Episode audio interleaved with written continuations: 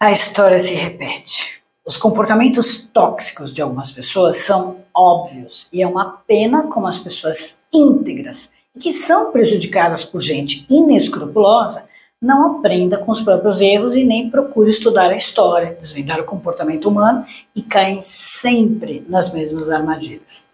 É triste constatar a ingenuidade e alienação em que se encontra a maioria das pessoas que opta por reagir em vez de prevenir e assim se submetem aos diversos tipos de sofrimentos. É como se as pessoas estivessem presas ao mesmo destino do Sísifo, cujo castigo foi carregar com as mãos uma rocha pesada até o cume de uma montanha, e quando ele chegava lá no topo, a pedra escorregava de suas mãos e rolava de novo até o chão. E Sísifo tem que repetir esse castigo infinitamente. Quando lidamos com pessoas desonestas, nós temos que ser mais espertos e mais estratégicos do que elas e asseguro que não é preciso muito conhecimento para conseguir superar esse tipo de gente inescrupulosa, já que eles seguem o manual do mau caratismo que não muda ao longo das décadas. Por exemplo, há 40 anos existe o golpe do bilhete premiado. E você acredita que até hoje tem gente que cai? Todos os acontecimentos em nossas vidas, eles são consequências do que nós fizemos ou deixamos de fazer.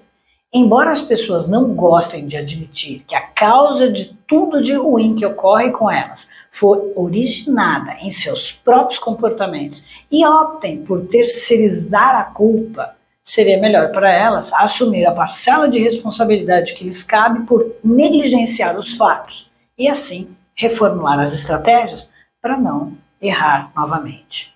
As pessoas elas são vítimas porque elas insistem em agir de forma ingênua ignoram os sinais de que algo de errado acontecerá, confiam demais nas narrativas falaciosas, preferem fechar os olhos mesmo sendo alertadas pelos amigos, pelo óbvio, e acabam apostando que desta vez será diferente. Pagam todas as vezes e acabam errando e sofrendo de novo. Será que essas pessoas acreditam que sofrer é normal? Faz bem para a vida delas? Elas merecem sofrer? Que só com sofrimento aprenderão? Essas crenças é que prende essas pessoas num verdadeiro feitiço mental que deixa elas muito expostas ao sofrimento. E a história é testemunha de fatos que ocorrem repetidamente, mudando apenas os cenários dos personagens, mas cuja maldade e prejuízo são os mesmos de épocas passadas. Olha, eu entendo perfeitamente todos os sentimentos que ocorrem em situações de injustiça e impotência que muitos experimentam em situações que envolvem traição, roubo de ideia, descumprimento de regras e leis, abuso de poder, enfim, etc. Porém, é preciso fortalecer as, no as nossas mentes e reduzir essa vulnerabilidade. Além disso, ampliar o conhecimento sobre a mente humana e como esses comportamentos são, de certa forma, previsíveis. É preciso, assim, aprender a antecipar os acontecimentos e ficar livre dessas emboscadas. Olha, treine a sua mente para ser a sua melhor versão. Gente, o mito do Sísifo é um ensaio filosófico escrito por Albert Camus em 1941. Ah, dá uma procurada no Google, tá bom? Vem comigo.